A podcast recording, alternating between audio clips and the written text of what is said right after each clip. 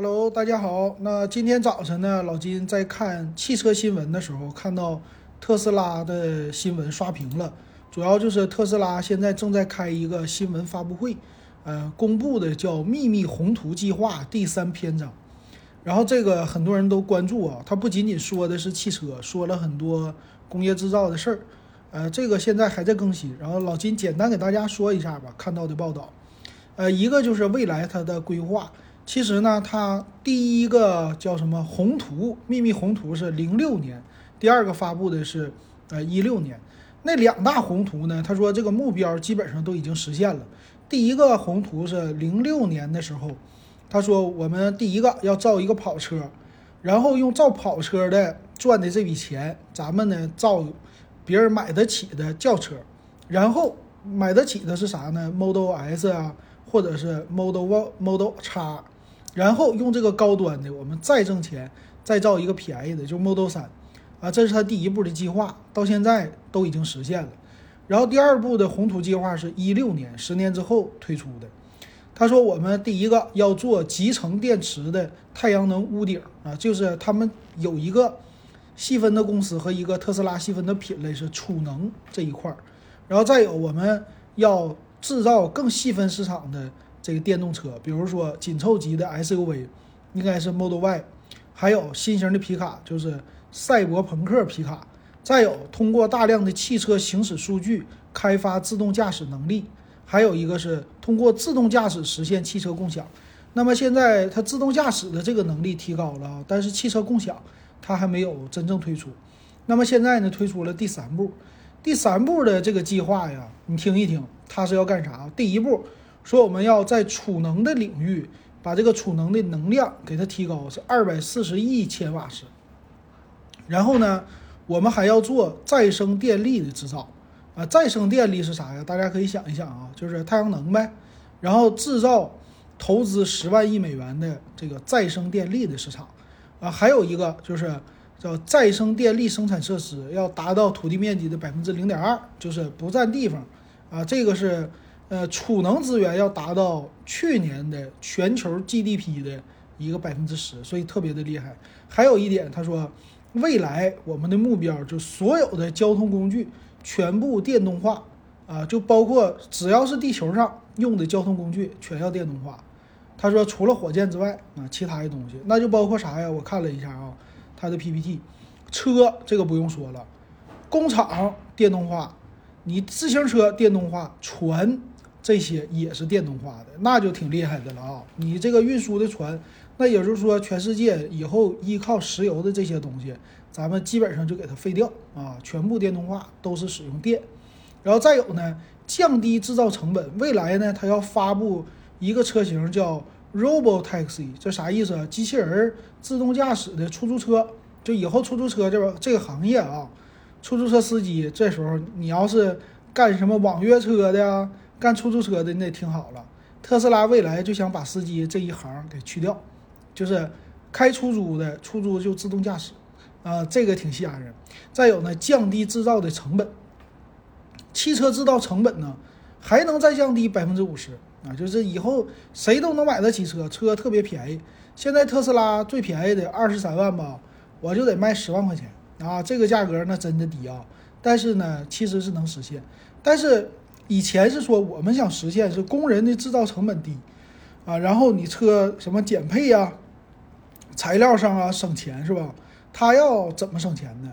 他第一是制造的环节要减少。那现在我们已经看到了那个车型是一体压铸的全铝合金的，但是呢，你有工人的成本呢，全球都是工人成本在增加。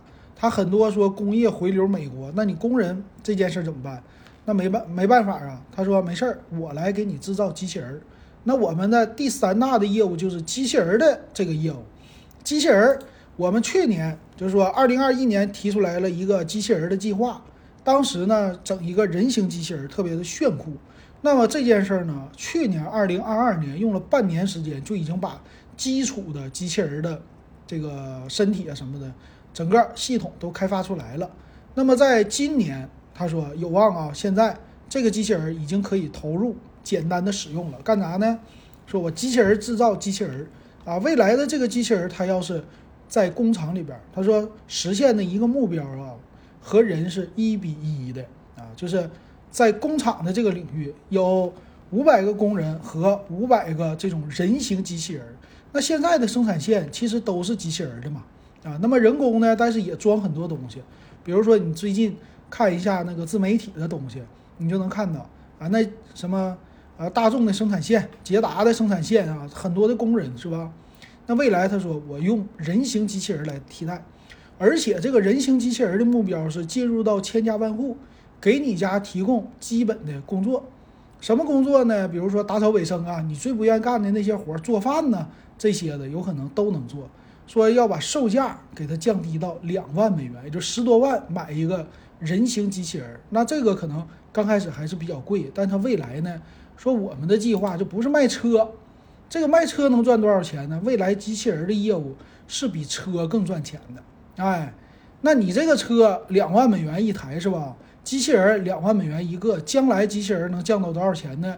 你可想而知啊。可能你去买个机器人，刚开始是十万块钱，啊，再后来啪降到一半五万，再后来两万三万，后来一万两万，你就可能买一个人形机器人了。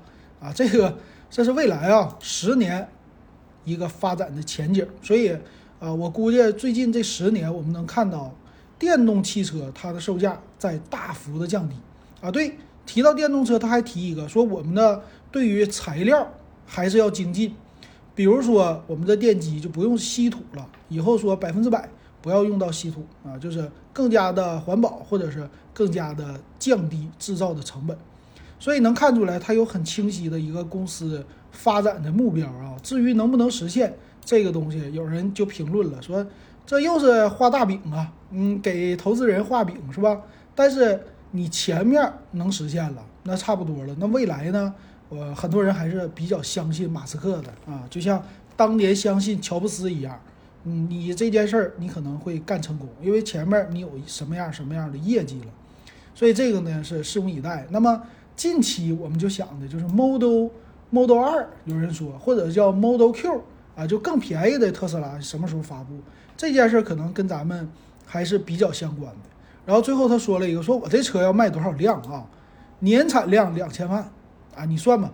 现在的大众，现在的呃丰田给这俩一年的产量加起来，哎，这够我特斯拉一年的产量了。你说这个目标确实挺宏大的哈。但是不一定不可能实现。你比如说，比亚迪，比亚迪去年就说到，我说我要停产纯燃油车，但是你看它去年卖的确实就很好。所以一旦市场就比较喜欢你了，或者市场所有人都认可你的产品的时候，这个爆发力真的是可以这么增长的。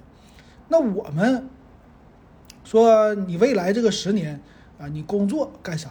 或者年轻人啊，或者咱现在四十岁的这个人，你将来要干啥？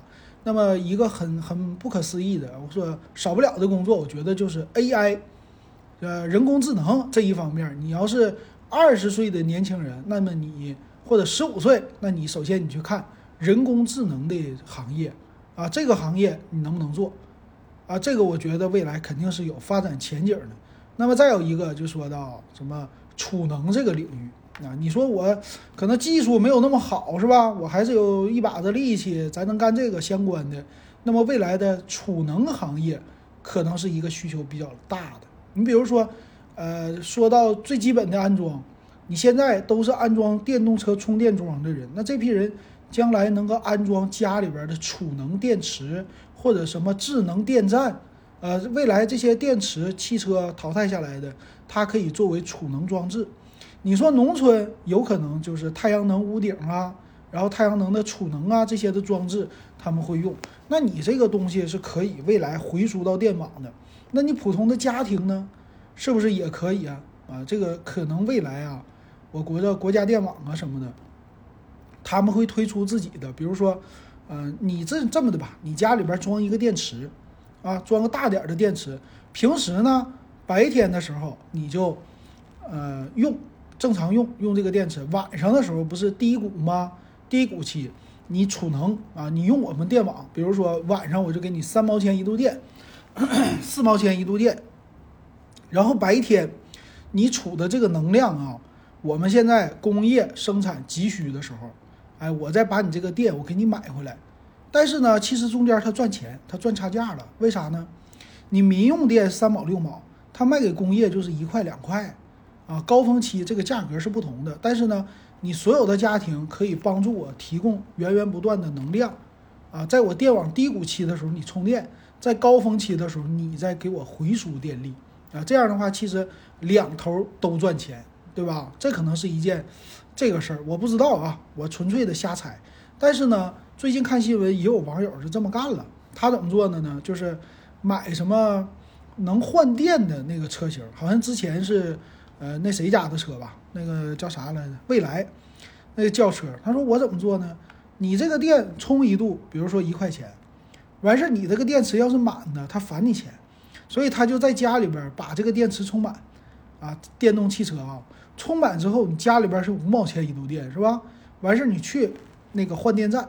你把你这个满的电池换一块不满的电池，比如说百分之十五、百分之二十电的，你中间差价，比如说百分之九十的电或者百分之七十六十的电，啊，按多少钱一度，一块多一度返给你钱。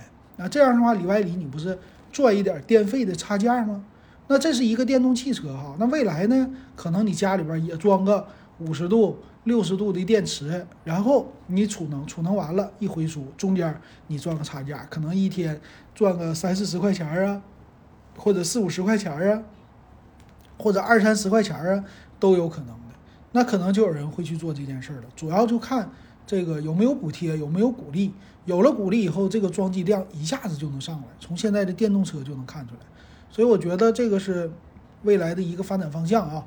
呃，跟大家说一下，行，咱们就说到这儿。